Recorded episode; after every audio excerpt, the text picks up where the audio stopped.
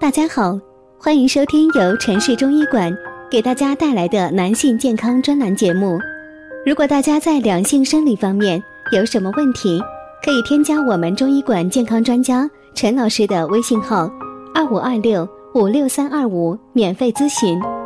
好了，现在由本栏目的主播为大家带来今天的节目。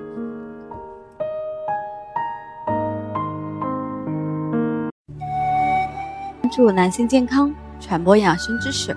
您现在收听的是男性健康知识讲堂。今天给大家讲的是男性养肾小知识，简单的十招教您轻松养肾。肾是男人的精之源，所以在平日里，男人一定要注重对肾的调养，补肾生精，让肾中精气、精元旺盛，以备适时之需。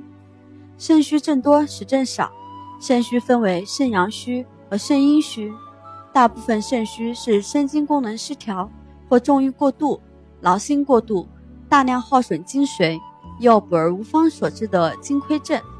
所以要从人体的生殖器官睾丸入手，吃的也可以，只要是围绕养精疗法的都是正确的。下面月月给大家介绍几个养肾的简单小知识吧。一捏耳，肾开窍于耳。